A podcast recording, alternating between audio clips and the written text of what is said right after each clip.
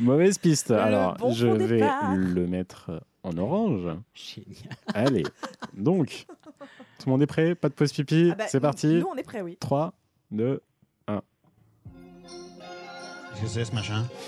C'est un détecteur de conneries. C'est pour ça. Et maintenant, qu'est-ce qu'on fout? Mais dis-tu nos conneries Tu veux que je lui dise d'aller se faire enculer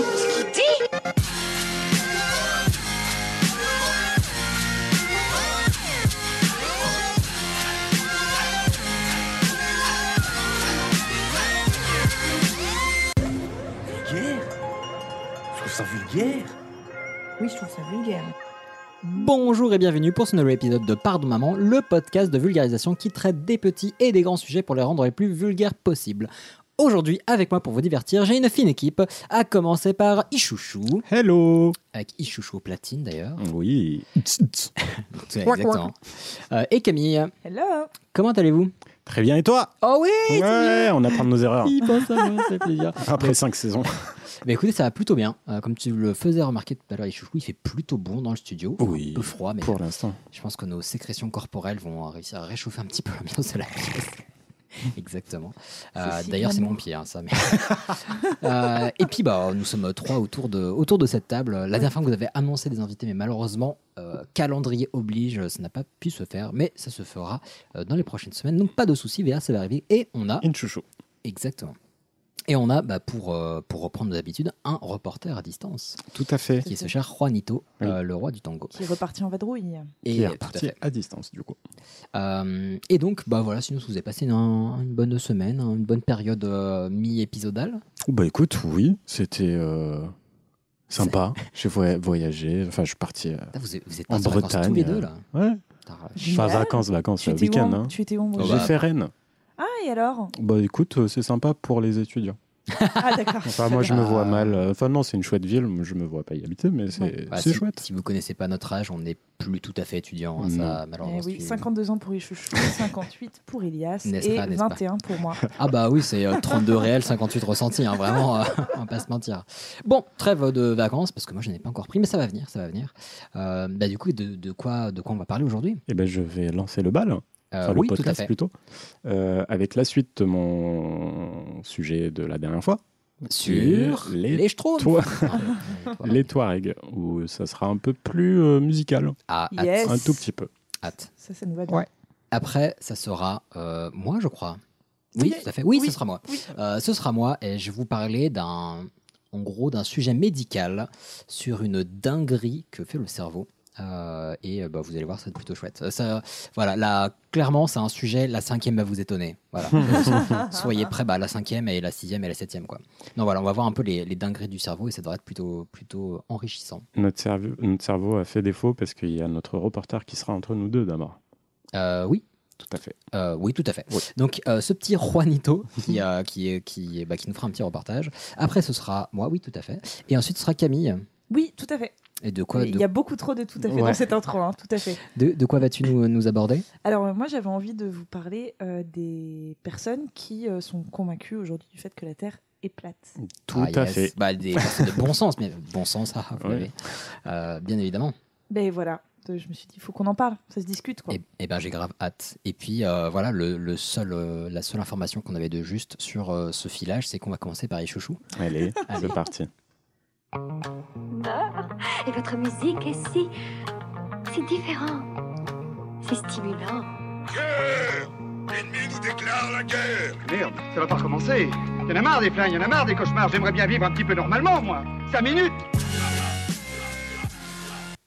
Alors, juste avant de commencer la chronique musicale, et la bomboche, euh, revenons un peu sur l'histoire des Touaregs. Au dernier épisode, je vous ai parlé rapidement de Tininan, cette première reine Touareg. Et ben dans cet épisode, je vais vous parler de deux personnes. Le premier s'appelle Moussa Agamastan. C'est le chef Touareg qui a régné entre la fin du 19e début du 20e siècle. Il a le titre de Aménokal du Hogar. Aménokal se traduit par Pardon? chef Touareg. Ok. Euh, c'est un peu un empereur, tu vois. Et le Hogar, en fait, c'est juste la région du sud de l'Algérie. Ok. C'est là où se trouve la ville de Tamanrasset. Et là, petite parenthèse, et un truc que je trouve super cool et que je vais reproduire, euh, c'est que les locaux l'appellent Tam. Je trouve ça trop chouette. Mais oui. C'est vrai que c'est pratique. Du coup, Comme voilà si on pour la à part, Stras ou Mont. c'est ça. Mais euh, du coup, donc voilà, moi je vais continuer sur cette lancée-là. Donc si je parle de Tam, je vais parler de la ville de Tamanrasset. Tu parles de Tam Tam, rien à voir avec les villes Non, jumelles. il y en aura pas. Euh, donc Amenokaldjuogar veut dire en gros empereur de la région de Tam. Et d'après un certain Charles de Foucault, il explique que Moussa Agamastan, et je cite, pratique sa religion avec ferveur. Euh, ce certain Charles de Foucault, c'est d'ailleurs le deuxième personnage de, mon, de ma chronique, c'est un ancien officier de l'armée française qui a terminé prêtre slash ermite.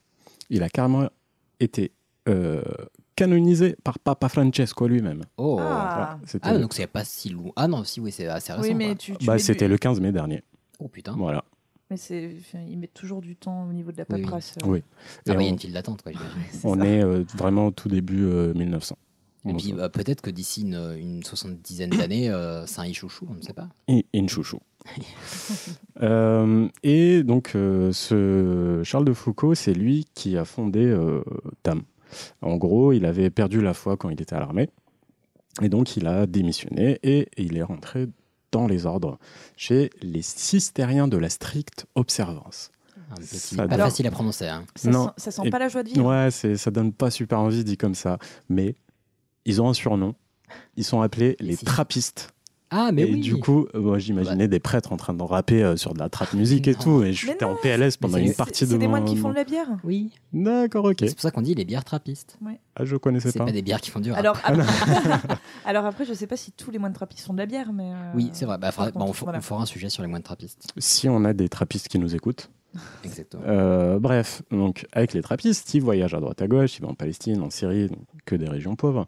Et en 1901, il se retrouve à créer euh, sa propre congrégation en Algérie, à Bni Abbas pour être plus précis. Donc c'est au centre-ouest de l'Algérie, euh, à la frontière avec le Maroc, en plein Sahara. Et il se retrouve seul à le faire. À croire que la vie en plein Sahara ne motivait pas grand monde. Il, se retrouve donc à vivre avec des berbères et Des Touaregs. tout à fait, Ah, yes, bien évidemment. Euh, donc pendant 12 ans, il va étudier leur culture et il va même écrire un dictionnaire français-touareg. Et- Génial. En 1905, Charles de Foucault avait trouvé un point d'eau qui était occupé par une quarantaine de haratines. Les haratines, c'est des Renois venus d'Égypte et d'Éthiopie. Et ces haratines avaient un très beau jardin qui était le point de rencontre de tous les Touaregs. Enfin, de tous les Touaregs. Une bonne partie des la, Touaregs. la place de l'hôtel de ville. Quoi. Oui, ou le point éphémère pour les hipsters, tu vois. Euh, et comme les locaux ont un grand sens de l'accueil, bah, du coup, il l'accueille. Il, euh, Voilà, ça ça, voilà. Et il le laisse s'installer de l'autre côté de l'oasis. Il y construit une maison en pierre euh, et en terre séchée avec un ancien esclave qu'il avait acheté et nommé Paul. Enfin, quand je dis acheté, euh, il avait acheté sa liberté. hein. Ah oui. Mode, Il l'a- émancipé. Tu t'appelleras Paul. Allez. Parce que je savais pas, mais l'esclavage existait encore dans les colonies. Oh, bah, ça m'étonne. Bah, déjà, quand on entend colonie, ouais, c'est pas. Ouais, mais enfin, euh, c'est genre, on est contre l'esclavage, sauf dans Ouais. quel... Enfin bref, je trouvais ça Sauf tellement... s'ils sont pas blancs. Bah ouais, tu Ouais. vois, moi, pour moi, quand on avait aboli euh, l'esclavage en France. Eh ben non. C'était partout. Non, non. Non, Enfin, Non, non, euh, c'était encore... euh, Enfin, et puis je trouve ça bizarre, enfin, c'est comme si tu- pour lutter contre le capitalisme, t'achetais des parts de LVMH, tu vois. t'es- Franchement, je suis pas bah, peut-être étonné. que ça hein. peut fonctionner. Bah, on, on a rarement fait des belles choses avec les colonies. hein. C'est vrai. C'est vrai. Euh, moi, en tout cas, donc c'est là euh, où, euh, donc dans la maison qu'il a construite, où il a vécu sa vie d'ermite où il a commencé son dictionnaire. Et petite parenthèse encore, il a écrit une lettre à Marie de Bondy, qui est sa cou- cousine, où il disait Ici, ma vie est surtout employée à l'étude de la langue touareg. C'est beaucoup plus long que je ne croyais, car la langue est très différente, très différente de ce qu'on croyait. On la croyait très pauvre et très simple. Elle est au contraire très riche et moins simple qu'on ne pensait. Euh, bah oui, ça veut pas dire que euh, écrivent avec des symboles que c'est facile. hein. Oui, bah, c'est ça. Mais au contraire, ouais, ça- enfin, Ouais. oui, les hiéroglyphes, ça a pris un petit peu de temps. C'est ça. Euh, bref, donc il en profite d'être aussi loin et aussi retranché pour aider la population locale. Il distribue des médocs, de la bouffe et, et tout ça pour leur montrer que bah, Jésus les aime aussi. Je suis gentil. Ouais, que les chrétiens viennent en paix. Et comme c'était un ancien militaire, bah, il servait aussi un peu en, en mode de- de- d'ambassadeur. Ah, Ouais, J'imagine le, le moine tout musclé et tout. euh. je crois qu'il était tout, tout maigrichon. euh. Ah, bon, bah, Voilà. je... ce que dit la légende, bien sûr. de D'après photo. quelques photos que si, si. Ah si? Bah, 1900. Ah oui, oui. Ah, pardon, mais je crois que c'était bien avant. Non, non, moi. Donc il a essayé de, de répertorier des oasis et des routes qui ont servi euh, aux militaires quand ils, ils se baladaient Mhm. entre les bourgades euh, de la colonie. Il était souvent en contact avec l'armée. Pendant la Première Guerre mondiale, il construit un fort pour que les gens puissent s'y réfugier en cas d'attaque. Euh, C'est donc dans ce contexte-là que Charles de Foucault rencontre Moussa Agamastan en 1905. Et c'est d'ailleurs cette même année-là que les autorités françaises investissent officiellement et qu'ils leur reconnaissent Moussa en tant qu'amis local du Hogar. Attends, pardon, tu disais en quelle année il l'a rencontré? 1905. Attends. Ah oui, mais euh, ça n'a rien à voir avec le fort. Non, mais c'est un Ah oui, peu le ouais. contexte de euh, Charles de Foucault qui est en Mm. lien avec euh, l'armée et que. Ok, ok, euh, de resituer. et puis il y a la France qui, qui occupe les terres. Et, et donc cette rencontre fut la naissance d'une très grande amitié entre les deux parce que Moussa venait demander souvent à Charles comment est-ce qu'il devait se comporter face aux Français, Mm. euh, quelle, quelle attitude à adopter. Et les conseils de Charles de Foucault, c'était vraiment des bons conseils. Cramer tout. Euh, non, justement, c'était pas non plus euh, baise la main de général et puis euh, tout se passe bien. Non, il lui disait vraiment cherche le bien de ton peuple, développe l'instruction, développe les droits des femmes. Enfin, Mm. voilà, c'est des choses qui ont permis d'instaurer une confiance entre les deux, jusqu'au point où en 1910, Moussa est envoyé à Paris pour ce qui a été appelé la mission Touareg. Et Il y a il, une mission impossible. il avait refusé d'être. Enfin, c'est pas qu'il a refusé, mais il a été logé chez la sœur de Charles de Foucault, qui s'appelle Marie de Bilic. Il faut quand même une vraie confiance pour envoyer un inconnu euh, chez sa sœur. euh, Ouais. euh, avec un turban et tout. En général, les gens, ils sont. Et je crois que c'était en Bourgogne. Je suis pas, je suis pas certain de mon coup, mais enfin bon. Euh, mais en tout cas, il n'a pas juste cette, euh, cette relation avec Moussa, c'est vraiment avec euh, plein de Touaregs. Euh, les Touaregs l'appelaient, je trouve ça génial, frère Charles de Jésus. Franchement, J'adore. Franchement, je- C'est un beau mix. Ouais, ouais. Et alors, on parlait de rap, ça peut faire un. un J'avoue. carrément. Euh, et par exemple, en 1908, euh, il y a eu une grosse famine dans le Sahara. Euh, Charles de Foucault maigrit de ouf, il est littéralement épuisé, il peut plus bouger, on pense qu'il va mourir, jusqu'à ce que des super-héros à cap bleu, euh, indigo, viennent le sauver. Euh, ils le nourrissent alors qu'on est en pleine famine, Mhm. donc c'est pas rien. Euh, et à partir de ce moment-là, ça l'a sauvé. Il a réussi à reprendre quelques forces. Et à partir de ce moment-là, Charles de Foucault ne cherche plus à convertir, mais à aimer tout simplement. Euh, bon mais pas par tout le monde, parce qu'en 1916, Charles de Foucault est assassiné. Euh, Moussa mince. écrit dans une lettre adressée à Marie de Bilic, donc sa sœur, la sœur de Charles de Foucault, euh, J'ai pleuré et versé beaucoup de larmes, et je suis en grand deuil. Sa, mort- sa mort m'a fait beaucoup de peine. Charles, le marabout, n'est pas mort pour vous autres seuls, il est mort aussi pour nous tous. Ah, c'est beau. Que Dieu lui donne la miséricorde et que nous nous rencontrions avec lui au paradis. Putain, c'est super beau. ça C'est super bon. En ça- fait, c'est ça vraiment des vrais poètes, euh, les, les Touaregs. Mais il a été assassiné orale. par qui enfin, Il me semble que c'était un Algérien. euh, je sais. Quelqu'un aurait vu un drapeau flotter euh, C'est au-dessus ça, et d'une c'est dune. un, un con, D'accord. Oui, bah, forcément. Parce que quand tu tues des gens bien, bah t'es con. Euh, Mais. Mais très beau. euh, Ouais, Ouais, très tu vois, c'est beau. message. Ouais, ouais, magnifique. Et comme j'ai dit tout à l'heure, Charles de Foucault est à l'origine de la création de Tam. Donc en gros, on est passé d'une oasis. Un oasis Une oasis? Je crois que c'est un oasis. mais- Un oasis. Avec euh, 40 Une oasis, c'est pour les bouteilles euh, fruitées. Ah. Euh, donc on est passé d'un oasis avec 40 pecnos à une centaine d'habitants en 1915 et aujourd'hui ils sont plus de 92 000.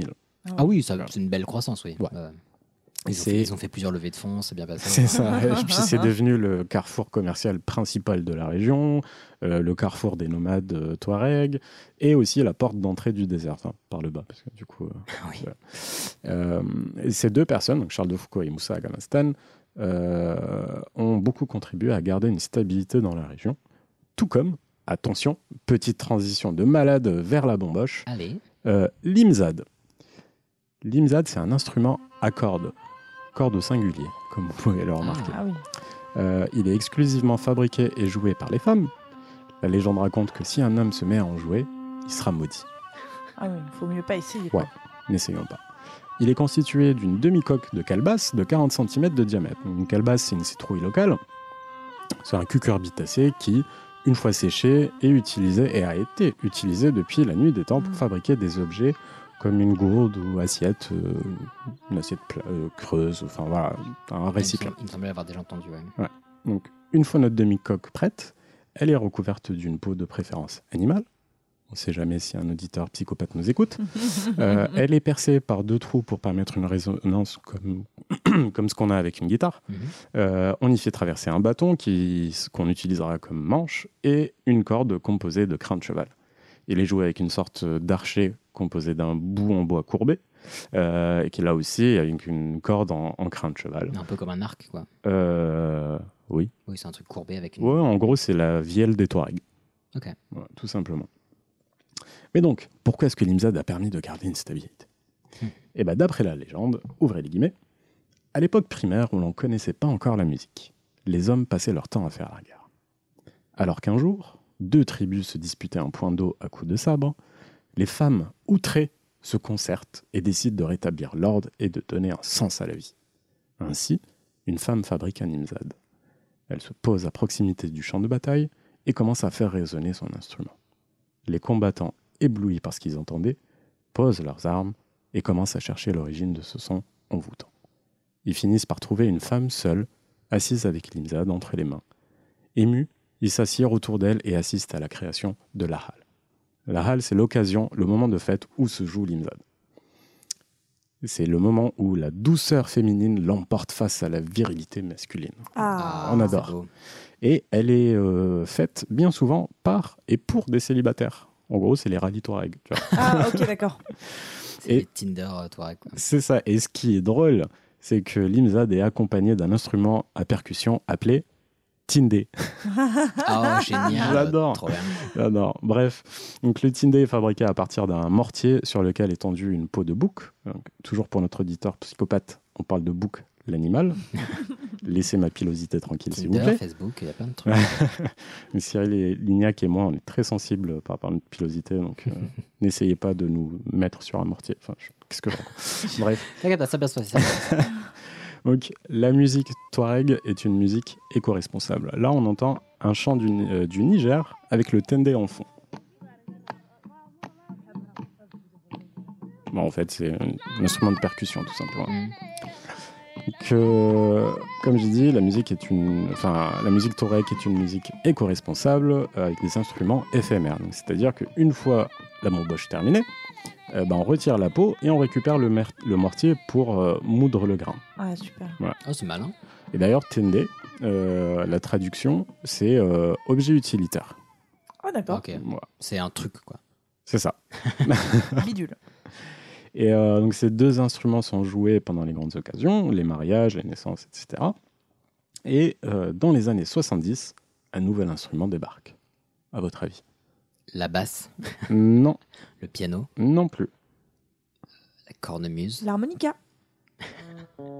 La guitare. Bah oui, mais bien évidemment. euh, au début, il, il faut savoir qu'elle était interdite. Pourquoi? Bah, euh, je sais pas.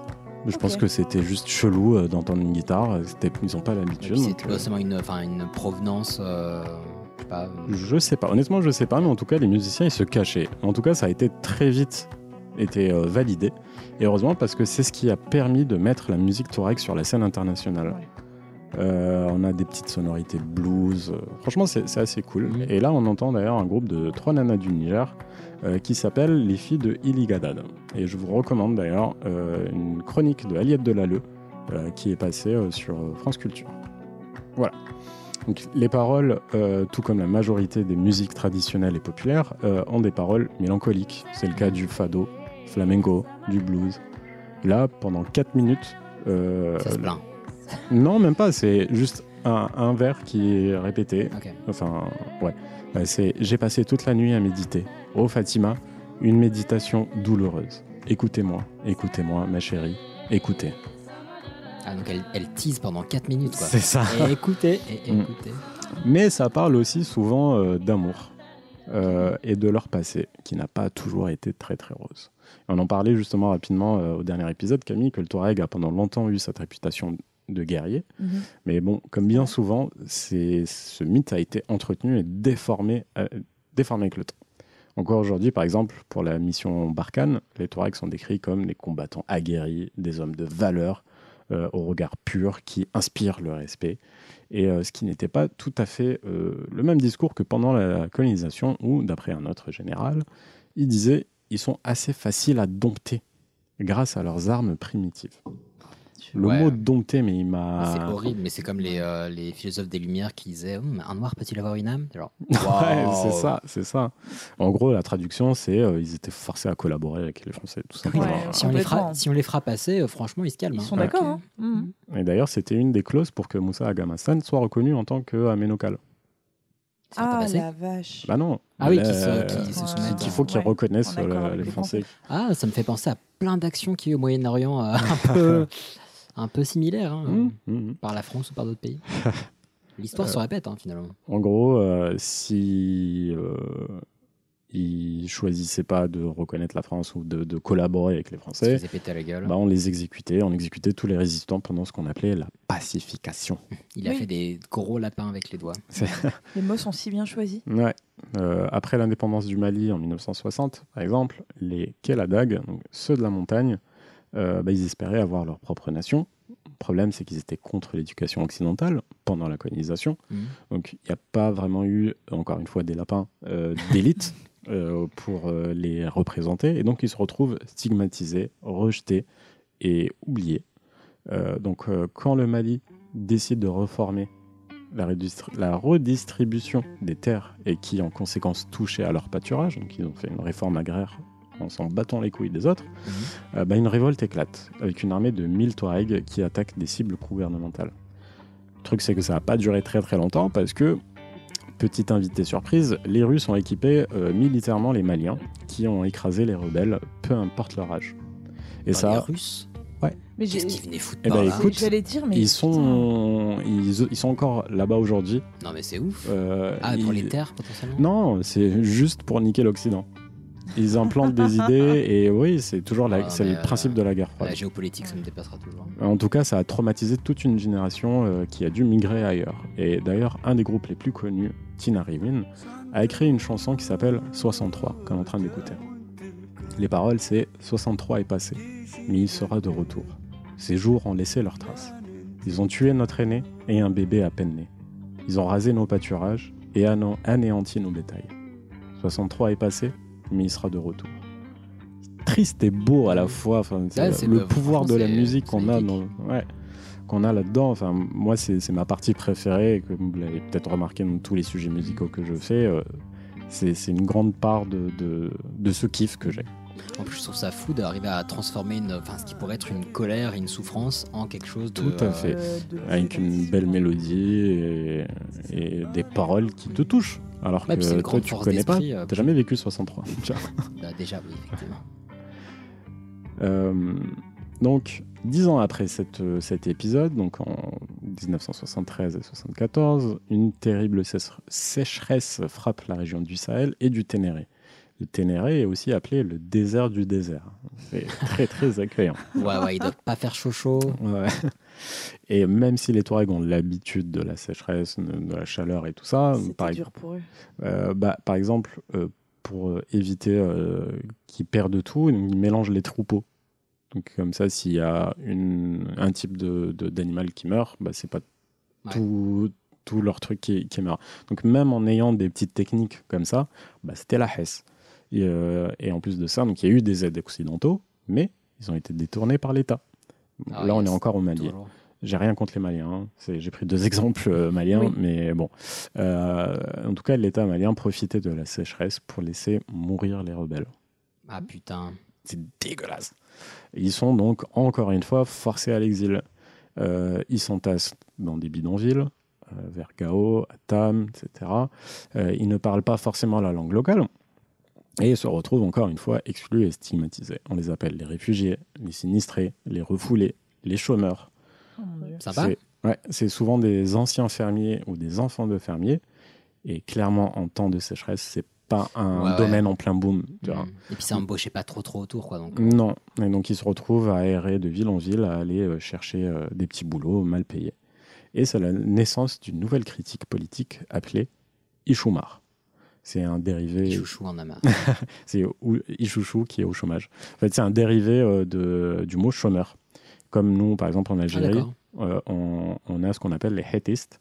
Les hétistes, ça vient du mot het qui veut dire mur. Et en Mhm. gros, ça parle, enfin, c'est l'adjectif qu'on qu'on donne aux jeunes qui n'ont pas qui de boulot, qui ouais. restent sur un mur avec leurs pieds qui tiennent le mur, donc Mhm. des.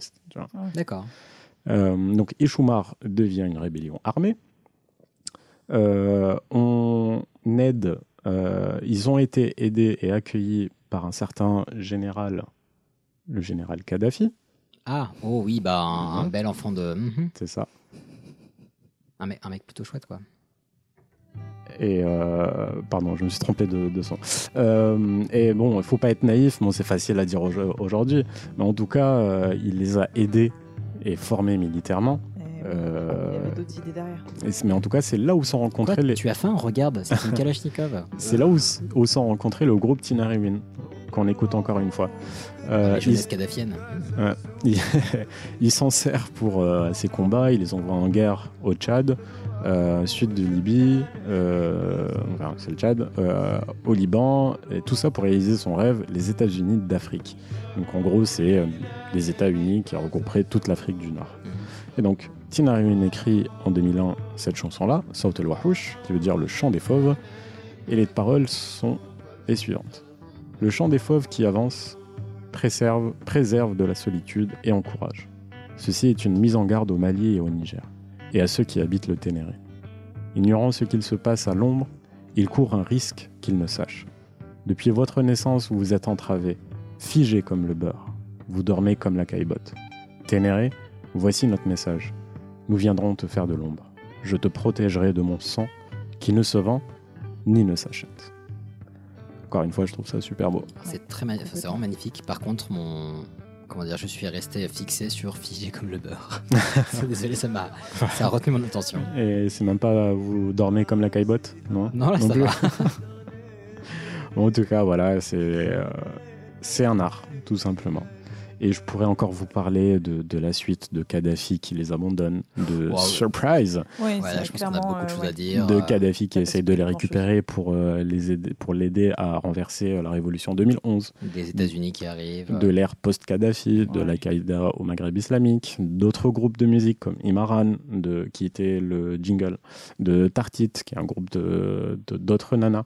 Euh, mais je vais devoir m'arrêter là, euh, sinon Camille, tu vas clairement pas avoir ton train pour rentrer. Et, je vais conclure donc mon sujet avec une citation d'un des, membres du groupe Tinariwin en 2012 qui disait si nous, avions écouté nos textes, nous ne serons pas là aujourd'hui. Nous sommes un peuple pacifique, mais nous n'acceptons pas que nous, qu'on nous marche sur nos têtes. Depuis 50 ans, nous demandons des écoles pour nos enfants, des puits pour nos bêtes, le droit de pâturer sur notre territoire. En 50 ans, nous n'avons rien obtenu. Et ben les gars, je vous souhaite un futur bien plus gai. C'était trop bien, très beau. C'était- ouais, très, Et très euh, ce qui me rend un peu triste, c'est que euh, bah déjà, ces situations, on peut les retrouver à plein d'endroits. Et il y a notamment quelques années, peut-être 2-3 ans, je sais plus exactement, mais il y avait euh, bah, le même genre de revendication au Maroc, mais euh, pas dans les grandes villes, dans les territoires, euh, dans les montagnes, et tout Mhm. reculé et tout. Il y a justement eu des, euh, bah, des enfants qui ont eu des, bah, des malheurs.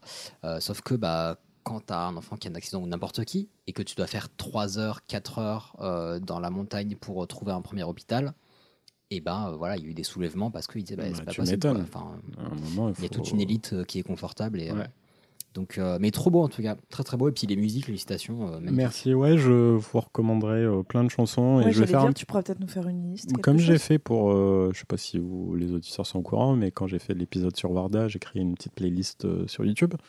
Euh, ah, mais grave, faire une ouais. petite playlist Spotify ou Je vais continuer à la garnir, cette petite Spotify, cette petite. euh, les sujets du chouchou. Carrément. Ouais. Ça peut être chouette. Bah, trop trop cool, merci. Ouais. Merci à vous.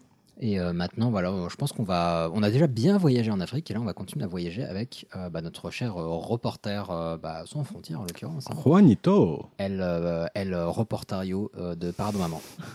Et c'est parti. Eh bien, bonjour les amis. Non, non, non, je ne me tiens pas devant un ventilateur pour imiter le bruit du vent. Ce serait ridicule. Non, non, je suis en pleine province d'Aal, au Turkménistan. Je me suis rendu jusqu'ici pour vous parler d'un endroit dont vous avez sûrement déjà entendu parler, les portes de l'enfer. Alors pas les portes de l'enfer de Lucifer, hein. dans celle de Darvaza, dans le désert de Karakoum, à environ 250 km au nord de la capitale, Ashgabat. Ces fameuses portes sont en réalité un trou, un bon gros cratère de plus de 70 mètres de large et 50 mètres de profondeur, avec une caractéristique peu commune, il crame tout le temps. Le cratère est recouvert de flammes et c'est de là que provient le bruit que vous entendez derrière moi.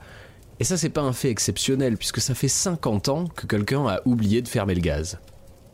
Un peu d'histoire. En 1971, un groupe de géologues pétroliers soviétiques partit à la recherche bah, de pétrole. Et quand ils pensaient avoir trouvé leur bonheur ici à Darvaza, ils ont décidé d'installer une plateforme de forage. Pas de bol, ce qu'ils avaient pris pour une réserve de pétrole s'est avéré être une énorme caverne de gaz naturel. Et quand ils ont commencé à forer, tout s'est effondré en emportant la plateforme de forage. C'était déjà chiant en soi, mais ils se sont vite rendus compte que ça avait créé une fuite de gaz potentiellement mortel et super explosif, du méthane. Ils ont donc fait ce que toute personne sensée aurait fait à leur place, ils ont demandé à tonton Sergueï de jeter sa fin de clope dans le trou. Pas si con en soi, le méthane se mettrait à brûler pendant quelques semaines, le temps que la poche se vide, et on n'en parle plus. Sauf que Sergueï, ça fait plus de 50 ans qu'il a jeté son mégot dans le trou, et que ça crame toujours. En 2009, le dictat... Ah, le président turkmène a déclaré qu'il voulait éteindre les portes de l'enfer qui étaient, selon lui, une honte pour le pays. Mais il n'en fait finalement rien. Internet aidant, les portes de l'enfer sont devenues un site touristique d'exception, même l'une des principales attractions du Turkménistan. Cependant, 2022 est une année chargée pour les Turkmènes. Le président élu, Gurbanguly Berdimuhamedov, réitère sa demande de faire éteindre le puits sous prétexte que celui-ci gâche les ressources naturelles qui pourraient être bénéfiques pour le bien-être de son peuple. Cela dit, 2002 est aussi l'année de sa démission et d'une élection qui a été remportée, aux surprises, par son fils, Serdar Berdimuhamedov. On verra bien ce que celui-ci décide de faire. Petite info bonus, comme si ça ne suffisait pas d'avoir un trou béant enflammé surnommé la porte des enfers, il s'avère que le contour du cratère est également jonché de bonnes grosses araignées du désert, irrésistiblement attirées par celui-ci, au point où les araignées se jettent dedans. Est-ce qu'elles sont attirées par la lumière, la chaleur ou les gaz eux-mêmes? Ou est-ce qu'elles sont en train de se rassembler par millions au cœur du brasier pour former une révolte d'araignées damnées qui jailliront des flammes pour nous anéantir? On verra bien ce que 2023 nous réserve. Sur ce, les amis, je vous dis à très bientôt. Ciao ciao Trop bien. Et bah Ouais. écoute, merci. On est toujours très fiers d'avoir ce, ce reporter à distance. T'imagines, il faisait un sujet sur la guerre et nous on finit par un. Trop bien, franchement, nickel. Ouais, non, il faut, faut savoir qu'on euh, reçoit les, euh, les Alors la malaria, oh, franchement, nickel. Ouais. on reçoit les reportages en léger différé. Euh, donc on est toujours très très fiers de ce qu'il fait, mais c'est vrai que là, en On le- Prenons pas de On le sait qu'après les Ouais, enregistrements. s'il fait un truc sur, euh, bah, sur la, la, La gan- leucémie. la gangrène, ouais, c'est un peu Voilà, plus difficile. Bon, dans tous les cas, on aime toujours ce qu'il fait, on l'aime d'amour. Mais euh, oui. oui. comme toi, Ilias, allez, c'est ton tour. Exactement, bah, merci beaucoup. Et bah, je propose d'aller du côté du cerveau. Vous savez que si le, le cerveau n'est plus irrigué pendant 12 secondes, il y a des dommages irréversibles. C'est pas normal, c'est ça? Pour tout ce qui touche au cerveau, il n'y a rien de normal. Non, c'est planté de côté, quoi. Ça change pas tellement d'habitude. Ah si. Un bon ami à moi était dans le lit d'à côté. Ça, Connor. C'est à côté. Et je remercie bien évidemment euh, la, euh, la bibliothèque audio de YouTube pour me fournir euh, des magnifiques petites chansons que je peux découper pour faire mes, mes jingles. Donc, comme vous l'aurez compris, on va parler. euh, Qu'est-ce que vous avez retenu déjà comme mot-clé dans le. Cerveau, à côté. Côté, oui. euh, Eh ben, Euh, C'est bah, c'est déjà plutôt. C'est globalement c'est- ça. Oui. Donc, je vais vous parler de l'émi-négligence. L apostrophe émi-négligence. Donc, euh, on parle d'émi-négligence. Non, mais, non, mais franchement, t'as épelé la partie la plus facile du mot, quoi. Ouais, non, mais c'est comme. Il y a Non. deux mots dans les mi-négligences et t'as épelé le plus simple. Mais non, mais il y en a qu'un. T'as appelé le L apostrophe, quoi. Non, mais il y en a qu'un seul. C'est pour dire, c'est pas les mi-négligences. Ah, ok, d'accord. C'est C'est comme si on disait le cucurbitacé, alors L-E et cucurbitacé. Oui, non, mais. Oh là là Ils sont moqueurs On va se dire, on dit émi-négligence et pas les mi-négligences. Donc émi-négligence ou négligence spatiale unilatérale. Euh, alors qu'est-ce que ça veut dire? Donc c'est, euh, si je devais définir un peu grossièrement, c'est une, inca- une incapacité à avoir conscience d'une partie de son corps ou de son champ de vision, de son, euh, de son environnement.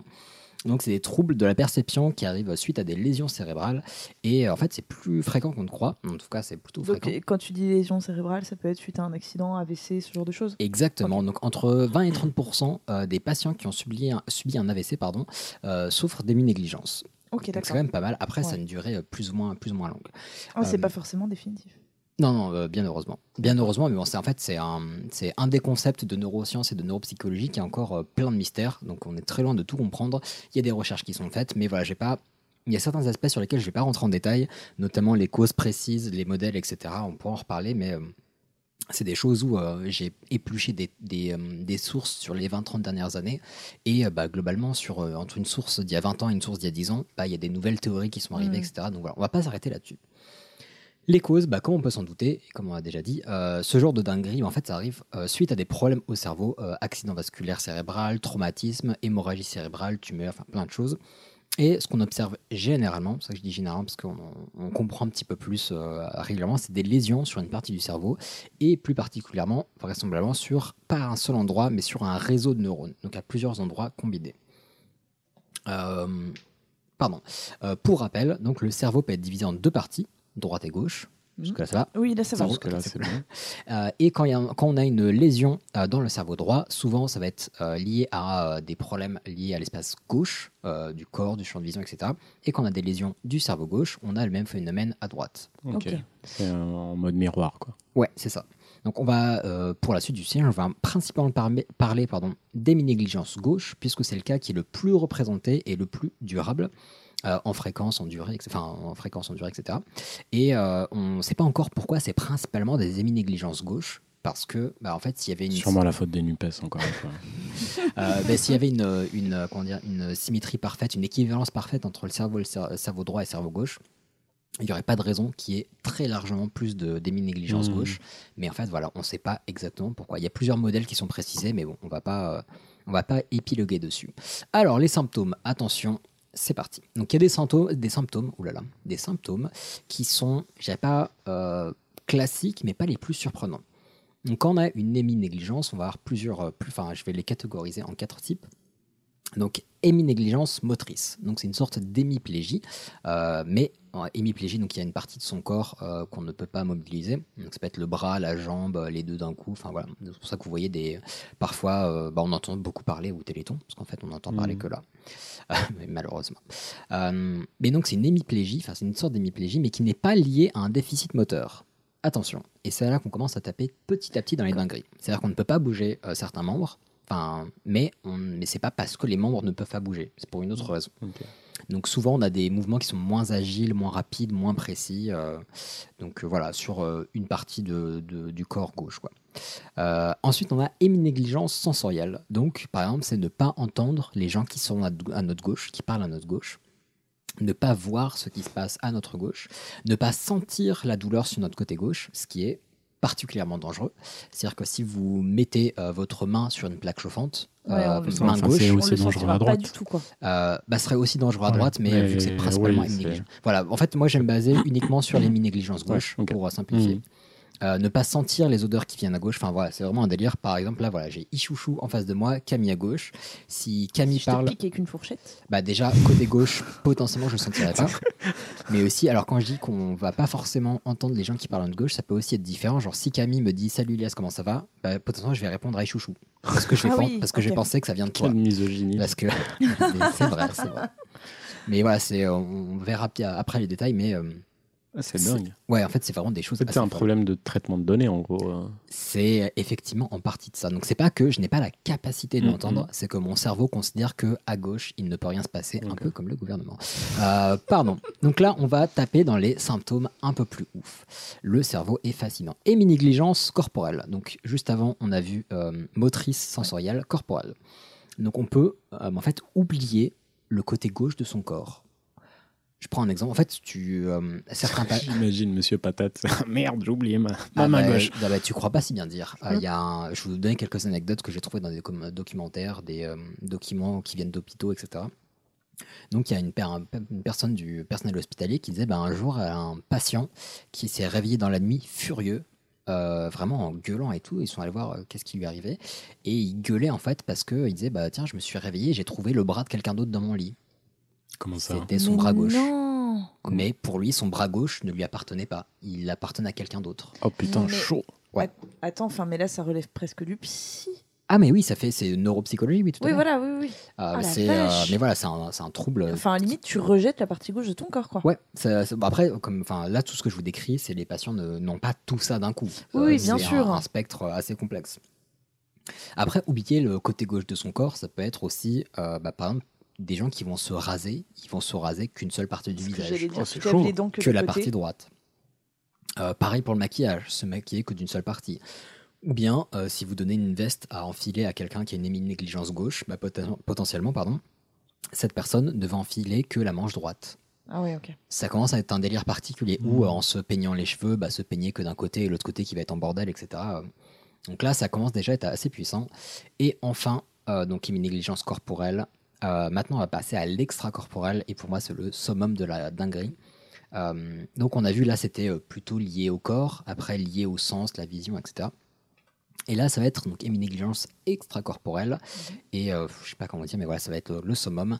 Donc par exemple, on- tout à l'heure, voilà, on a pris le café avec des petits gâteaux dans un plat. Euh, par exemple, une personne qui souffre d'éminégligence gauche, euh, si vous lui dites, bah voilà, mange tous les gâteaux qu'il y a dans ce plat, elle ne mangera que les gâteaux qui sont sur la droite du plat. Non pas parce qu'elle ne voit pas les gâteaux, Hmm. mais parce que son cerveau fait un blocage sur ce qui se passe sur la partie gauche de là où vous lui avez demandé de mettre son attention.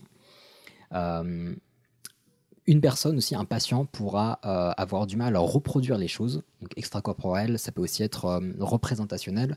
Donc si vous dessinez, si vous montrez un dessin d'une maison, et vous demandez à la personne de représenter ça. Mettons, il y a une fenêtre à gauche, euh, le toit, en, le, la cheminée en haut à gauche, une fenêtre à droite et la porte à droite. La personne va faire un gros carré, un toit, fenêtre à droite, porte à droite et euh, tout ce qui a été, tout ce qui est côté il, gauche. Il voilà. le représente pas. Voilà. Euh, ou potentiellement, si vous leur demandez de se représenter, genre dessiner, enfin dessinez-vous sur un sur une feuille et tout, une tête, un bras droit, une jambe gauche, et après ça remonte en flou vers la tête. Donc elles ne, elles n'ont pas forcément conscience de la partie gauche de leur corps. Pareil, si vous leur demandez de décrire, bah tiens, qu'est-ce qu'il y a sur euh, tel tel dessin, ou est-ce que vous pouvez me décrire comment était votre maison, ou euh, la, la place où euh, vous faisiez les fêtes quand vous étiez jeune, elle va parler uniquement de ce qui se trouve sur la partie droite de cet endroit, parce que voilà, le cerveau continue de faire ce blocage à gauche. Mais du coup, ils peuvent pas jouer à la marelle. Franchement, il y a plein de trucs, parce que euh, comme je disais, t'as le Je pense pas que ce soit le, plus, le, enfin, le Bravo. truc le plus emmerdant de ça, quoi. Et puis autant, euh, bah voilà, on, disait, on prenait le café tout à l'heure, s'il y a une tasse à ma droite et euh, les gâteaux à gauche, bah potentiellement, à l'échelle Soit de... tu meurs de faim, soit tu meurs de soif. Non, mais à, à l'échelle de la table, bah, je vais voir potentiellement que le café, donc je vais boire mon Mm. café, j'ai pas mangé. À l'échelle du plat, bah, potentiellement, tu vas, une fois que tu auras pris conscience du plat, bah, pas, potentiellement, tu vas, euh, tu vas sélectionner ce qu'il y a dedans. Mais ça peut être super handicapant parce que. Ah bah mais- ouais, t'imagines, tu vas au resto, euh, t'as à droite le riz et à gauche euh, du poulet.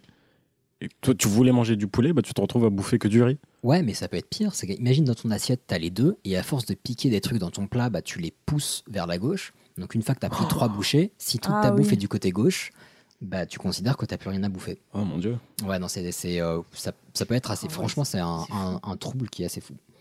Euh, pour les causes, bon, on va, comme on va passer assez rapidement là-dessus parce que c'est très complexe. Donc, il y a plusieurs modèles qui ont été proposés euh, pour expliquer le phénomène, mais pas de modèle parfait pour l'instant, parce que voilà, pour pouvoir définir un modèle fiable, on a besoin d'un grand nombre de patients et de pouvoir faire beaucoup de tests qui ne sont pas dangereux pour les patients.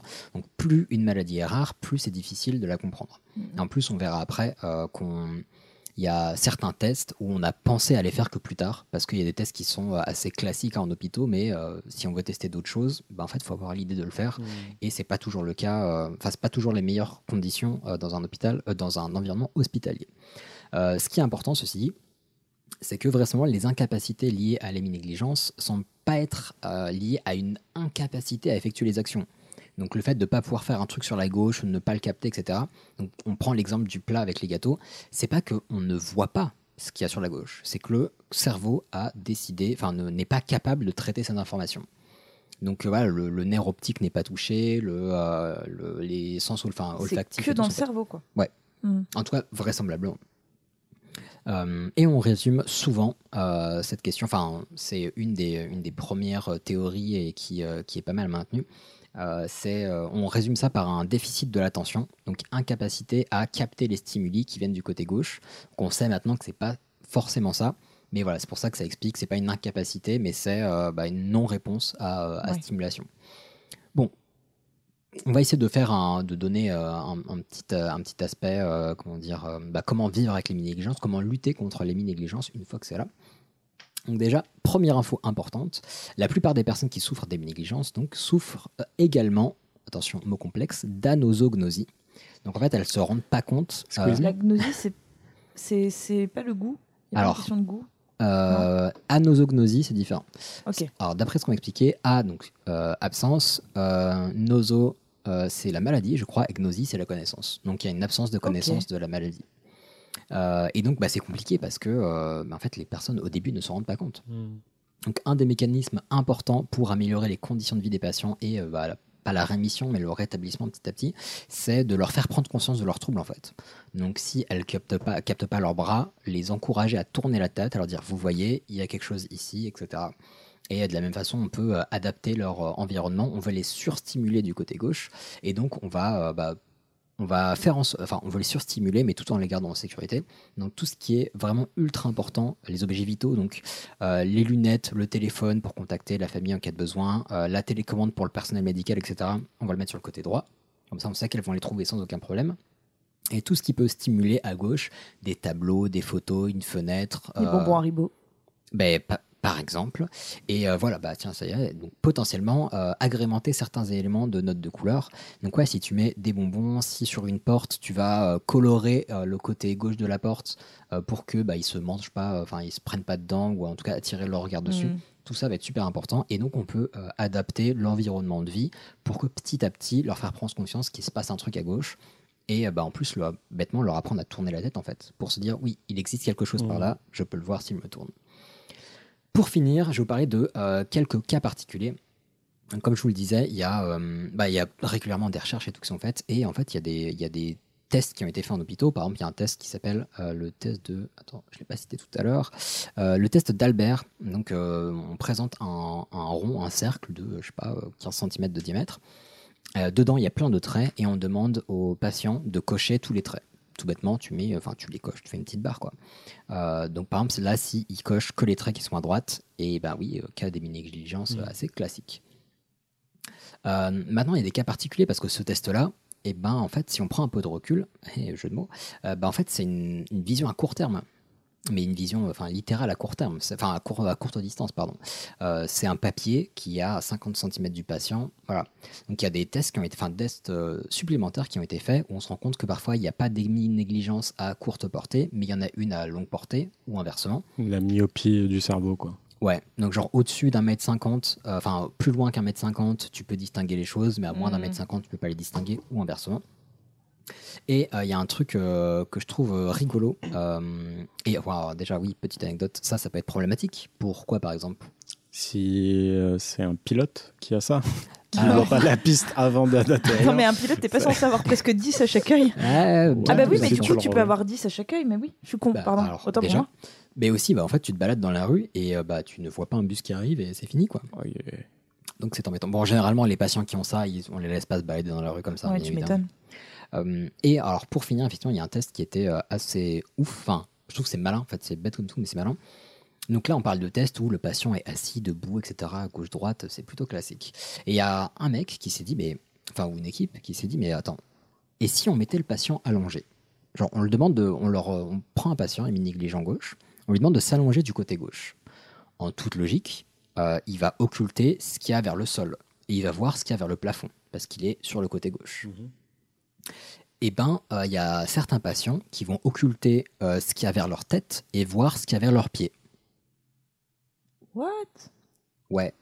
Et en fait, si vous tournez, alors tac tac tac, essayez de voir dans l'espace.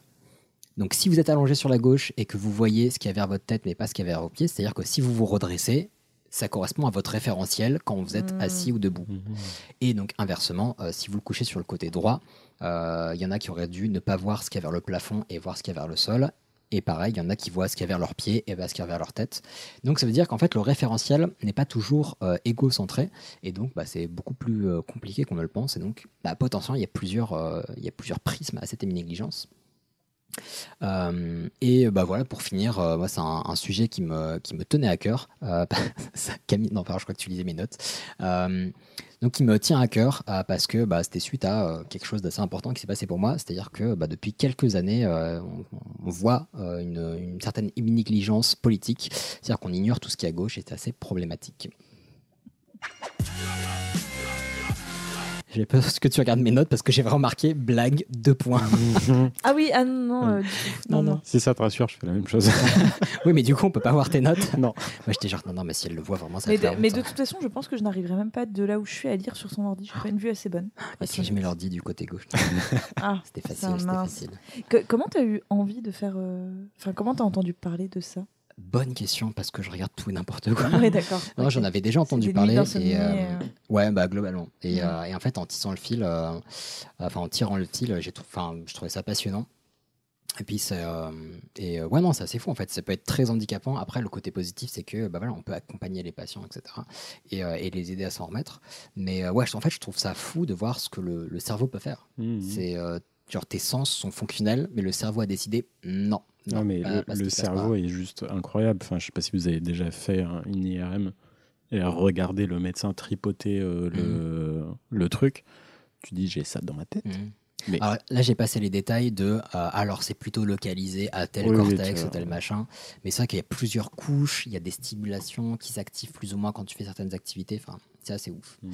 Et donc, ouais, non, le, le hasard, je pense. Le hasard et euh, l'amour des sujets complexes. et bah, le, le hasard fait bien les choses parce que c'était super intéressant. Ah, Bah, complètement. merci beaucoup. Et pour vous dire, j'ai donné de ma personne, puisque euh, une de mes sources principales, enfin, j'ai eu plusieurs, euh, beaucoup de, de contenus euh, techniques venant de, bah, de personnel hospitalier, etc.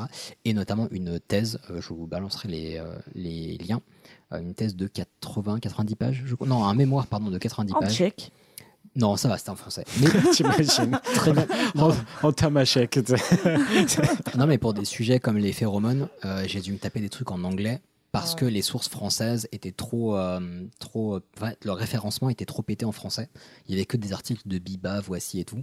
Ah, et pour avoir des bonnes sources sérieuses, bah, j'ai dû chercher en anglais. Et, et Mm. c'est long, c'est très long à lire. Mais du coup, merci beaucoup. Euh, Ah, J'espère que ça intéressé. Et puis bah, maintenant, on va finir avec, euh, avec le sujet de Camille. Tout le monde croyait que la Terre était aussi plate qu'une pizza. J'ai voulu faire de l'humour, mais c'est tombé complètement à plat. Le tueur des Flandres, le monstre du pays Je rends grâce au ciel que le monde soit plat. je crois que la terre est Hérétique Au bûcher Génial. Ah, j'adore. Ah, c'est ton meilleur jingle jusque-là. Ah, génial. Euh, alors, donc, euh, je, vais donc vous parler euh, des, des- des platistes, enfin pas spécialement des platistes, mais en tout cas du fait qu'aujourd'hui, encore, il y a des gens qui pensent que la Terre est ronde. Euh, plate, plate, plate, plate. Yes. Non, ma couverture Oh, est tombée à l'eau Non, non, plate. Alors, moi, je me doutais qu'il y avait quelques personnes qui avaient des, des- communautés encore qui pouvaient penser ce, ce- ce- ce genre de choses. Mais je m'attendais pas à ce qu'il y ait encore autant de personnes.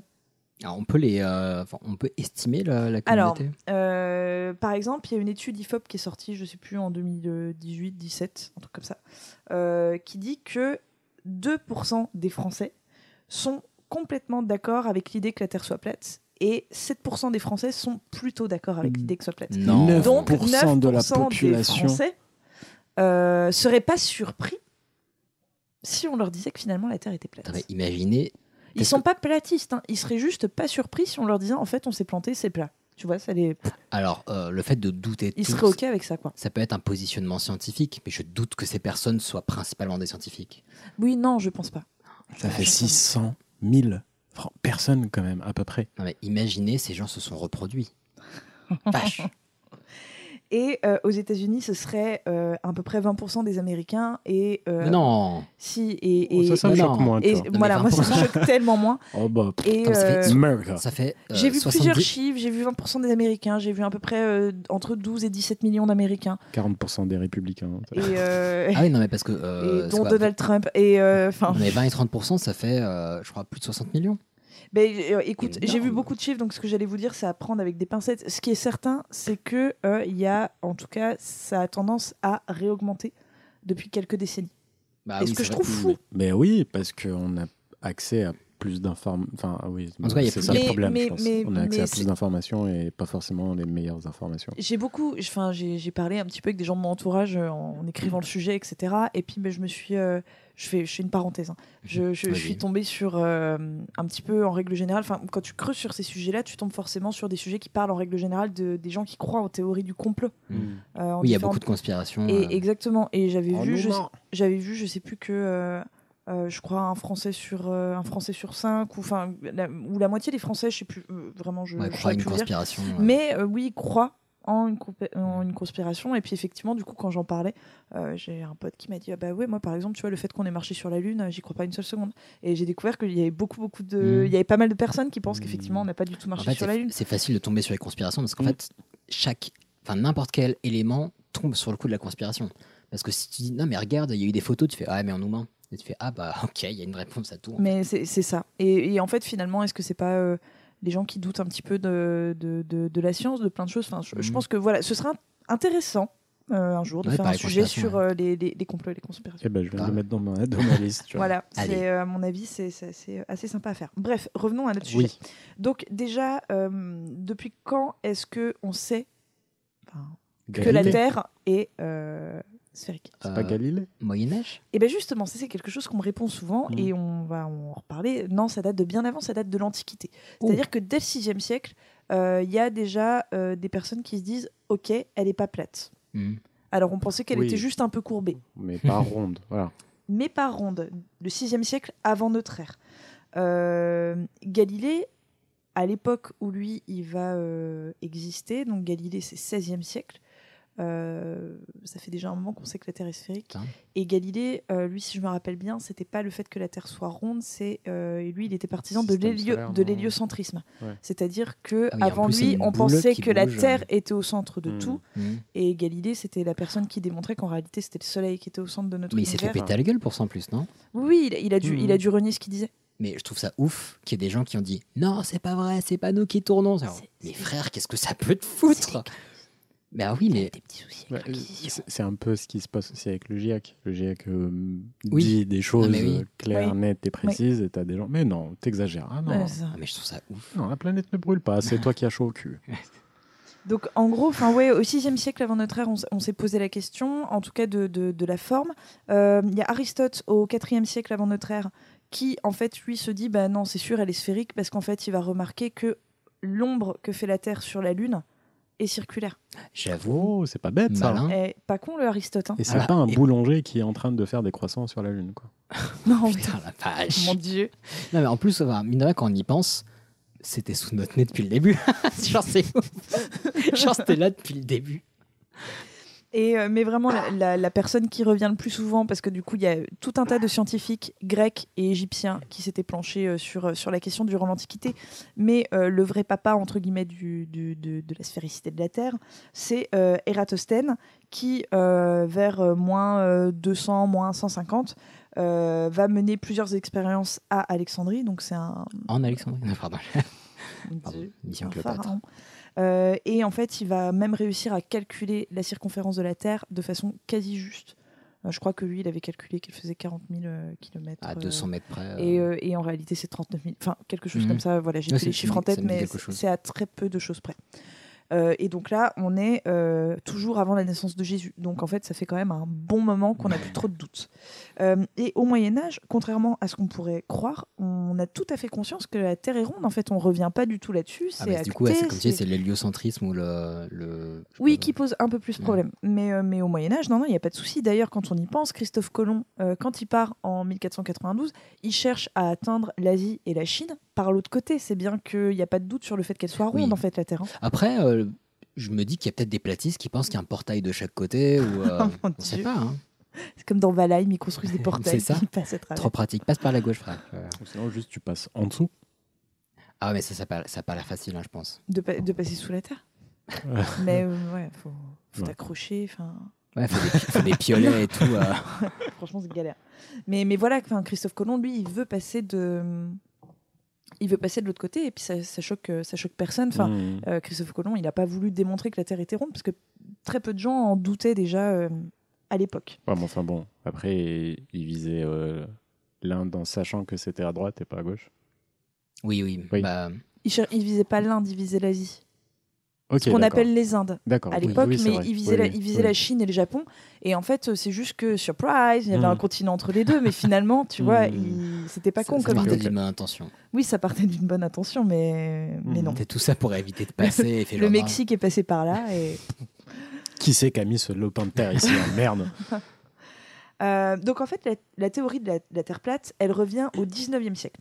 On a un Anglais qui s'appelle euh, Samuel euh, Robotan, qui euh, va publier en 1849 et puis qui un, un, un- un petit ouvrage de, de- de quelques pages et puis ensuite il va en faire une version améliorée en 1880 avec des centaines et des centaines de pages qui s'appelle Zetetic Astronomy Earth Not a Globe donc euh, le, le- le- le titre parle de lui-même. Euh, je me suis quand même posé la question de zététique. Qu'est-ce que ça voulait Ouais, dire je Parce sais que je, crois que c'est une, une notion où tu, où, euh, bah, en gros les, les, comment dire, les personnes qui sont euh, adeptes de zététique se permettent de douter de tout. Absolument. Ce qui n'est pas une mauvaise chose en soi. c'est du scepticisme scientifique. Ouais, mais exacerbé, il me semble. Oui, ah oui, Parce que oui, en fait, bien, le, oui. le principe de, justement des sciences, c'est que en fait, enfin, on n'utilise que des théories et des modèles qui peuvent être remis en question, qui peuvent être enrichis, etc. Mm. Donc ça peut être sain de douter des résultats et, ou de les comparer, etc.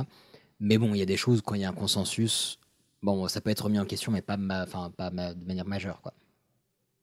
Oui, c'est ça. Donc, euh, donc lui, il va écrire ce bouquin qui va quand même, bah, enfin, il va publier ses, ses- ses écrits, il va même enseigner En dans 1800, des, tu dis, euh, ouais, au 19e. 19e siècle.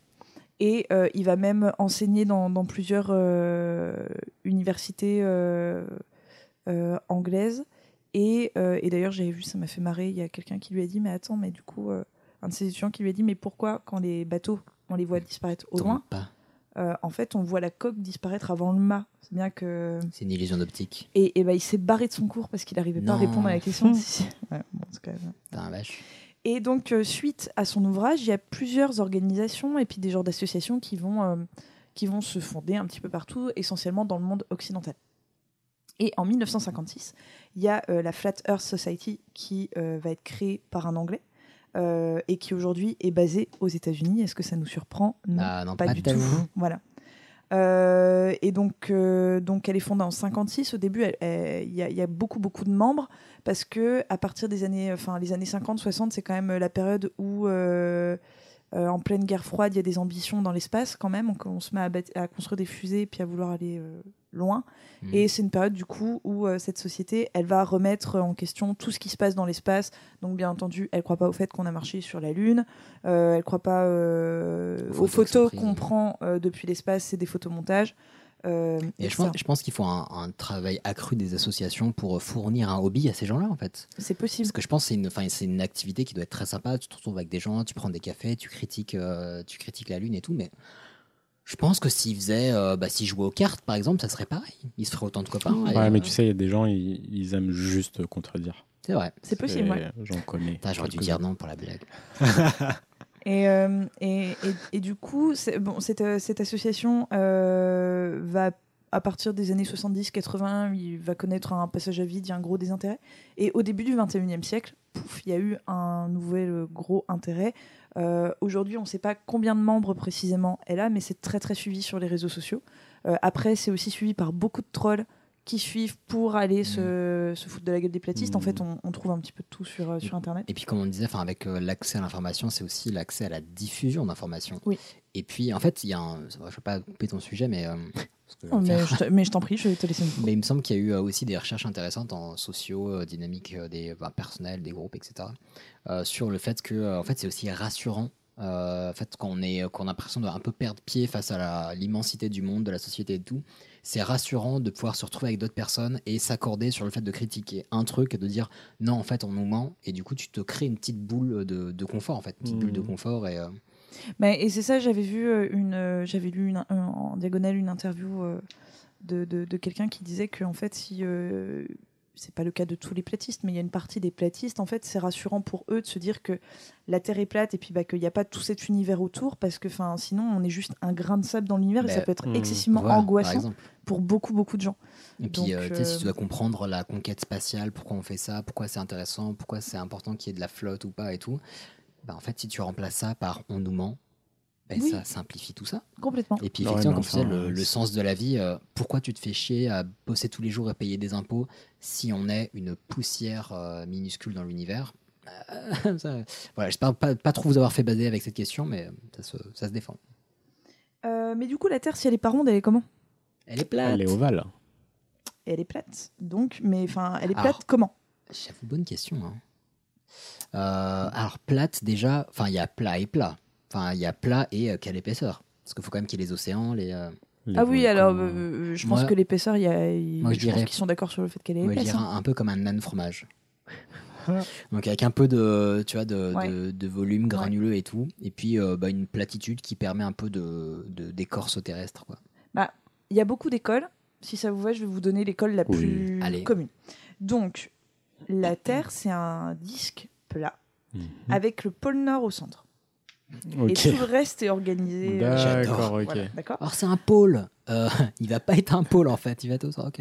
Et euh, tout autour de la Terre, pour éviter Ah, que le pôle nous, sud. on tombe et que l'eau ne parte, il y a un mur de glace, l'Antarctique, à savoir le pôle sud, qui ferait tout le tour de la Terre. Alors je veux pas les défendre, mais ça se défend. Ça se C'est tient. pas con, Parce qu'en fait, Ça si tu prends tient. ça et que tu le replies, bah ça Eh fait bah une oui. boule avec le pôle Ah, Nord. ouais. On est d'accord. Sud. Non, Non, en fait- franchement, euh, En fait, c'est des gens qui ont acheté un ils ont petit. raison. le mec. Et c'est ainsi que C'est des gens qui ont acheté une petite maquette euh, en papier à monter et ils ont juste oublié de la monter en fait, hein, tout simplement. Et donc, euh, il y aurait un dôme, un genre de dôme hyper solide euh, au-dessus de la Terre, genre un petit peu comme dans le Truman Show. Ok. Voilà. Ouais, On salue Ok. Jim Carrey. Et dans ce dôme, il y a une petite lune et un petit soleil. Ah, que tout le monde peut voir du coup. Oui, et puis qui sont pas très très hauts en fait au-dessus de nous. hein. Oui, il suffit tu lances une canne à pêche, tu les chopes si tu mais c'est juste que heureusement ils sont tous bien élevés, ils vont pas les choper. hein. Non, peut-être pas, mais ils sont moins loin que, euh, que ce que sont en réalité loin la, la lune et le soleil. Euh, Ouais, grosse échelle, quoi. et donc des, des arguments réguliers avancés par, euh, par les platistes, euh, ça peut être que bah, euh, vu du ciel, quand tu prends l'avion, tu vois pas la courbure de la Terre. Hmm. Si elle était, tu vois. Alors, J'ai pris l'avion il y a deux jours et du coup j'ai réfléchi. Je peux te dire que j'ai Ouais. fait un Istanbul-Paris, j'ai scruté l'horizon tout le temps en disant vraiment on voit pas la courbure? C'est parce que t'es au-dessus des nuages? Mais, ah, euh, mais, mais voilà, on voit pas la courbure. Il y a le fait que également nous ne sommes pas malades, alors que Si, si, la, la Terre Terre tournait aussi vite. bah, si la Terre tournait, on vomirait, on aurait mal au Bah crâne tout oui, le temps. Oui. Bah, bah, je euh, le sais, je suis allé à la foire et euh, je peux te dire que j'étais pas bien après le manège. hein. Du coup, les étoiles, c'est des grains de poussière? Ben, alors justement, et qu'il y a personne qui va. en, en tout cas, tu, tu vois, tu me parles d'étoiles, etc. Tu as bien conscience que quand même, ça se voit, la Terre elle est plate. Ouais. Et en fait, c'est le ciel qui bouge autour. Ah oui. C'est encore plus compliqué que la réalité en fait. Tu le vois, ça se voit. Ben oui. On est d'accord. Moi je pensais que c'était juste nos, Voilà. nos yeux qui étaient sales parce que j'ai vu un tuto où tu prends une brosse à dents, tu te mets un peu dans les yeux et après tu vois nickel, hein, franchement. Et, euh, et, et je vous avoue que parfois, ils ont aussi des arguments hyper compliqués que je ne comprends pas. Il y a une phrase, j'essaierai de vous la retrouver, de vous la copier-coller. Je l'ai relue 15 fois. Et, Mais euh, 15 ça fois. Je pas n'ai pas compris. J'ai pas compris. C'était un argument Bah, que du coup, on peut pas pas t'aider à comprendre. Non, non, non, mais, mais je, me suis dit, connaît je pas. vais pas la lire là parce que ça va être Ok. un casse-tête, on va passer 45 minutes. Mais je, je vous, je vous l'enverrai et voilà.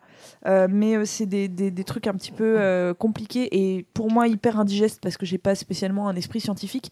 Maintenant, si le sujet vous intéresse, des euh, vidéos où il y a des platistes qui euh, développent leurs arguments, euh, vous en trouvez mais vraiment Oh, je pas préfère mal. faire le marché, honnêtement. Et, euh, et puis, bah, tu sais, un soir où t'as un petit coup de déprime et où tu veux te vider Faudrait, la tête, je te un, jure, un ça passe. site comme ça, genre euh, phrase de complotiste. T'as un truc qui te fasse plaisir le dimanche soir, en mode tu scrolles et net. tout.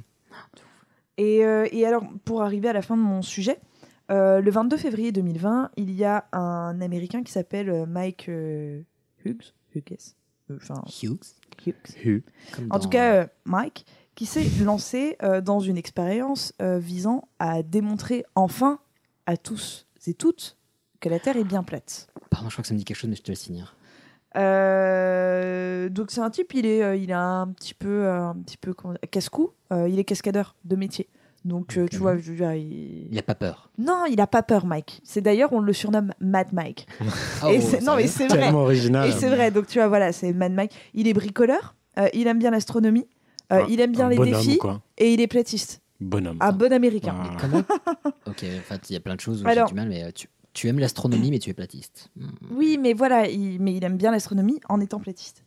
Et donc, il y a quelques années, je crois que c'est en 2014, il va lui-même bricoler une fusée. Il est bricoleur, hein, je vous ai pas menti, il, il bricole, Mad Mike. Avec, un petit, avec un petit Euh, fauteuil dessus. euh, Et il va réussir à s'envoler jusqu'à 400 mètres de hauteur. Sa qui est pas mal. a explosé et le type, il a eu deux égratignures. Je sais pas comment il s'en est sorti. Bah, c'est Bah, le le hein. pouvoir de la plasti platification. Exactement. Et alors, euh, Mike, il, il- il va être un petit peu. Enfin, c'est normal, je veux dire, euh, il va, il va passer un petit peu dans les médias. 400 mètres pour une fusée. euh, Non, mais Ouais, ouais, on est d'accord, enfin, c'est euh, grave honorable. le Le mec le mec, mais chapeau, quoi. Euh, Par contre, on lui a jamais parlé d'Icar, vraisemblablement. il va être un petit peu médiatisé, et ce qui est normal, parce que ce qu'il fait, c'est quand même complètement dingue. Bah oui. Et, euh, et lui, il dit, mais voilà, enfin moi, une fois que je serai dans là-haut, euh, si jamais la Terre euh, est ronde, ou- non, non, Ok. euh, de, de- depuis le ciel, si vraiment la Terre est ronde, enfin je lui dirais, j'aurais aucun scrupule à revenir sur euh, mon truc. Euh, alors en Est-ce 2018, qu'on lui a payé un voyage dans l'espace? En 2018, il refait une deuxième fusée. Euh, cette fois-ci, il monte à 580 mètres. Et euh, la fusée va connaître également un problème technique et il survit grâce à son parachute. Il va sauter en parachute de l'appareil avant que l'appareil n'explose. Vache. Et il survit. Et il se dit qu'en fait, il faut qu'il ait les moyens de construire quelque chose quand même de plus euh, solide parce qu'en fait, il faut qu'il aille de plus haut. À 500 mètres, tu te rends pas compte. Allô, mais- Jeff? Mais moi, déjà, en, en vélo à Paris, j'ai peur, quoi. Donc je sais Enfin, qu'il il va lever une cagnotte, enfin il va réussir à avoir en tout cas un budget espéré. Et le 22 février 2020, il s'élance avec sa troisième fusée. Mais- Euh, il monte, l'objectif c'était de monter à plus de 1500 mètres et là il va monter assez haut, je sais plus à combien. Et il est mort dans son expérience malheureusement, la fusée a explosé. Eh Donc ben, on ne saura jamais. Ciao Ah, il est arrivé devant Saint-Pierre. Bon alors Saint-Pierre lui a dit Désolé, frère. je- Et euh, bah, là où j'ai vu dans quelques articles, pas dans tous, mais euh, que euh, là où j'ai trouvé ça triste, c'est qu'en fait apparemment cet homme-là était pas si platiste que ça. Alors s'il était platiste, ça reste hyper triste quand même, Oui, hein, oui. voilà, bien entendu. Franchement, Mais euh, mais c'est qu'en fait c'est surtout un type qui est hyper amoureux du défi. Et là tu te dis, euh, Ouais, on est entre l'audace et la Il connerie. peut aussi Finalement. battre mon record sur Candy Crush. C'est un défi moins ris- risqué. oui, ouais, moi qui kiffe, alors je sais pas, tu vois, je peux tomber, euh, je peux être hypnotisé par des euh, vidéos Facebook ou Insta où t'as des mecs qui prennent un morceau de bois et qui disent Tiens, si je faisais un canoë avec ça, c'est un défi, tu vois. Enfin, Il y a plein de défis. C'est. euh, Par contre, le défi, j'ai monté à 1500 mètres euh, avec une petite Ma laine fusée, et- ouais. ouais, ouais. c'est ça. Et mon club sandwich. Alors que, ah non mais, pardon, euh, il aurait pu mettre une caméra dans- et puis pas se mettre dans la fusée. Il y avait plein de solutions. Mais Oui, non, non, mais, mais c'était pour voir de lui-même, justement. Tu sais, on est dans le dans l'idée euh, Mais que, oui, parce que la on Go- doute de beaucoup de la choses. essayer GoPro avec le fisheye. euh, Euh, donc en gros voilà, il y aurait des millions de choses à dire sur euh, là-dessus. Vous trouverez euh, beaucoup beaucoup de choses sur internet. Moi si je dois vous conseiller euh, une chose que j'ai vue qui était assez sympa, c'est un documentaire Netflix qui s'appelle La Terre à plat qui est sorti il y a quelques années. Euh, peut-être 2-3 ans, et qui euh, suit pendant quelques semaines euh, un platiste américain qui s'appelle Marc. Euh, et on le suit dans ses euh, revendications platistes et dans son combat, Mad Mark, pour euh, bah, faire comprendre aux gens que la Terre est plate. C'est fou. Bah, merci beaucoup, mais j'ai trop envie de voir ça. Mais en fait, notre, notre idée con de tout à l'heure, j'aimerais trop qu'il y ait un truc qui te parle de tous les complots qui existent. Tu sais, où tu peux à la fois découvrir les complots qui existent et des citations et des actions qui ont été faites par les complotistes. Ce qui me semblait tout à l'heure, en fait, je me suis planté sur ce que tu citais, je pense à autre chose. Je crois que c'est un truc où il y a un mec qui a dit vas-y, je vais faire telle expérience et, euh, et euh, tu vois, je vais vous montrer que, genre, s'il se passe ça, la Terre est plate, s'il se passe ça, la Terre est ronde. Oui. Et il y a eu le résultat qui montrait Il que la Terre est ronde et il était genre. Exactement, Non, oui, oui, ça j'en ai pas parlé, mais il, a, il, a, il a complètement. Enfin, moi ce que je trouve dingue, c'est que ben, déjà, euh, il a démontré ce type-là que la Terre était ronde et il a quand même dit ah non. et que d'autre part, il y a beaucoup de platistes qui ne croient absolument pas euh, du coup en la science et aux expériences scientifiques, mais ils utilisent des expériences scientifiques pour démontrer que la Terre est plate. Oui. Enfin, Mmh. voilà, Ah, mais ça- mais le sujet est hyper riche, donc euh, voilà. Je vous Du coup, de- Thomas Pesquet, on te regarde, tu nous envoies des fausses photos. Dis- Dis-nous, Thomas Pesquet, dis-nous. De toute façon, si t'étais dans l'espace, tu pourrais pas tweeter. Et Thomas bah, tiens. Pesquet en invité Alors, chaud- euh, alors, voilà, lançons. Vous aimez le Voilà. challenge Vous n'avez pas envie de. Je pense qu'il a d'autres soucis, notamment d'aller marcher sur la Lune. Non, mais alors, Bah, mais nous, ça- ne sommes- nous ne sommes pas un souci. Voilà, on vous encourage à taguer ce très cher Thomas Pesquet sur Twitter pour lui dire Eh, non, juste, est-ce que tu connais Pardon Maman? Voilà. Et après, on se fera un plaisir de le recevoir. J'avoue qu'il pourrait peut-être nous écouter en trajet vers la Mais alors, Bah oui. Blague à part, j'aimerais, l'ISS. j'aimerais trop faire ça. Genre, bah tenez, on vous file 100 épisodes, amusez-vous bien. Ouais. tu vois. Bah, en vrai, euh, bon, je dis pas qu'on est le contenu le plus intelligent de la Terre, mais on a le mérite d'être divertissant. Voilà. Il a bien regardé un film là-bas. Oui, c'est vrai. euh, Après, euh, le pauvre, je pense qu'il il parle huit langues, il, met, il a quatre doctorats. et Je tout. peux faire une chronique en arabe si tu veux, Thomas. Alors oui, mais par contre, je pense qu'il va écouter nos sujets. Sur la moitié des sujets, il aura peut-être un doctorat dessus à dire. Ouais. Ah non, non, c'est. J'avoue.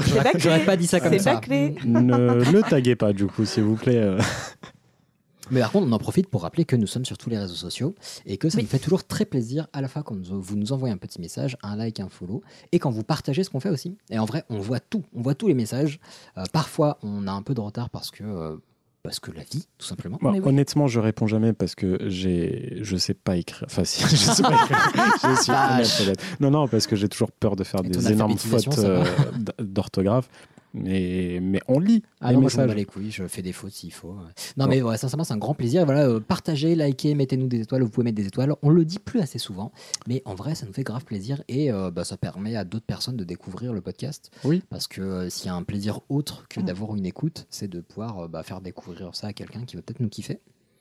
Donc, Oui. euh, voilà. Oui, et nous, on aime être kiffés. On compte sur vous. Et en plus, voilà, si on veut préparer un nouveau live, des choses comme ça, bah euh, il y a de la place dans les théâtres. hein, du coup, euh, Et si euh, la, la table m'a agressé, c'est pas sûr. Euh, et si jamais vous voulez qu'on traite d'autres sujets, parce que Oui. euh, parce Bah, que vous c'est vrai avez que envie. ça, ça fait longtemps qu'on n'a pas fait une Ouais. consultation. Euh. Si vous voulez qu'on traite certains sujets, euh, bah, Envoyez-nous des mots doux. vous pouvez nous faire des suggestions, voilà. Et si votre suggestion tient dans, euh, comment dire, dans euh, une cagette de vin, bon, bah envoyez la cagette de vin, on oui. prendra la suggestion avec. Oui, oui. Oui, oui, bien sûr. D'ailleurs, tant qu'on en parle, euh, j'ai reçu un petit, euh, petit lot euh, premium de euh, Pélissol. Ah, Qu'on en- embrasse. Ouais. Tout à fait, qu'on embrasse très fort et à qui on souhaite, euh, je sais pas pourquoi j'ai fait le mouvement en même temps, mais, euh, mais à qui on souhaite euh, bah, une, une très belle continuation. Oui. Euh, et on gardera bah, ces bouteilles pour l'enregistrement si vous voulez. Ah, Voilà. complètement. Et c'est vraiment des, des premium collector. Oh, on a hâte de goûter ça. Bah, du coup, je pense qu'on arrive à la fin de cet épisode. Si vous avez une reco culturelle, c'est le moment. Vite, vite, vite. Euh, Oui, enfin j'en ai plein. Enfin, j'aime beaucoup. euh, en ce moment, j'ai un petit kiff sur euh, Blast. Je sais pas si vous connaissez. Ah oui, la BD Un- pas du tout. Un média. Rien à voir. non, absolument pas. Un média euh, indépendant euh, qui traite euh, beaucoup de sujets politiques en ce moment. Mhm. Mais pas que. Excusez-moi. Euh, et je trouve ça super important, surtout avec tout ce qui se passe avec les grands groupes qui se font acheter par euh, d'autres grandes personnes. Euh, et vu qu'ils sont indépendants et ils traitent des sujets qui me tiennent à cœur, enfin qui sont importants à, à mes yeux, je vous recommande de jeter juste un petit coup d'œil sur ce qu'ils font. Alors, de on suivre les retrouver? Bah, ça s'appelle Blast, B-L-A-S-T. C'est comme ça qu'on appelle euh, Elias. c'est là. Vous êtes moqueur. Blast. Euh, ils sont vraiment partout. Ils ont des chroniques sur euh, YouTube, ils- sur Twitter. Je sais pas sur Insta. Je suis pas très Insta moi, mais mais en tout sur cas, les réseaux je- sociaux. ils sont sur les réseaux et ils ont aussi besoin de, de nous pour Ouais. euh, Ouais. continuer et pour montrer que Bah, c'est un bien peu, un peu comme Les Jours, si je dis pas de bêtises, qui a un... Les Les Jours, J-O-U-R-S. un média indépendant qui, euh, bah, qui repose sur les abonnements. Donc, ils font souvent des Mm. appels à abonnements pour euh, s'assurer que le, que le média peut, euh, peut survivre. Et, euh, et voilà. Et c'est ce cher. euh, ce cher Pipo Mantis sur, euh, sur Twitter qui m'a fait découvrir. D'ailleurs, Pipo, si tu nous écoutes, on a toujours une place autour de la table pour toi. On en avait discuté, mais le, le contexte se présentera un jour ou l'autre. Tu es toujours le bienvenu. Camille, peut-être une recommandation Ah non, aucune. un, euh, un film, une série, bah euh, non. une radio Bah en ce moment, je lis Le Seigneur des Anneaux, enfin tu vois, donc euh, Bah bah, je vous ouais, bah recommande. Le Seigneur Bah des oui, Anneaux, bah mais, très- euh, bah mais je veux dire avec, euh, avec 100 ans de retard, quoi. Bah, c'est pas grave, Voilà. c'est déjà très bien. Oui, oui, oui, bah voilà. Bah, Il y a des gens comme moi qui l'ont toujours pas vu, donc peut-être que je vais. Ah, tu l'as pas vu? Non, ça m'intéresse. Ah, tu l'as pas vu Mm. Non, Oh. non, mais je. je Et il y a non, la non, série en ce moment sur Prime Video. Oui. Euh, tout à fait. Bah, si on parle de ce qu'on lit ou qu'on regarde, je suis sur euh, le cycle Fondation de Isaac Asimov. Bientôt à la fin. Il ne me reste plus qu'un bouquin. Euh, parce qu'il y a six bouquins, c'est très long, mais c'est très chouette. Et bah, très bien. Eh Et bah, du coup, je pense qu'on a fait le tour. Euh, prochaine fois, bah, on sera 3 ou 4 autour de la table, peut-être 5, peut-être 6 si vraiment euh, il y a des gens Mais qui sont le, incrustés chez moi. mais le studio est grand, peut-être 12 Mais- bon, peut-être se calmer.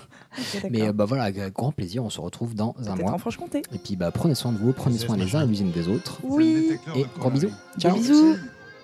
Et maintenant, qu'est-ce qu'on fout Mais dis-tu nos conneries Tu veux que je lui dise d'aller se faire enculer